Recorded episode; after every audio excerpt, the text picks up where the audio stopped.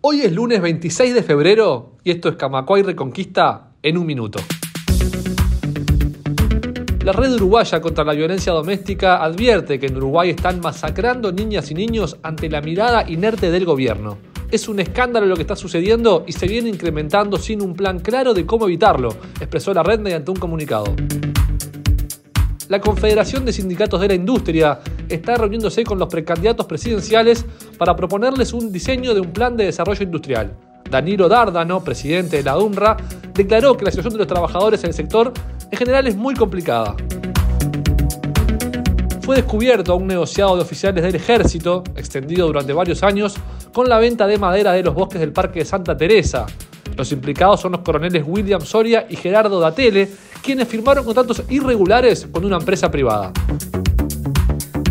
Más información en Ui.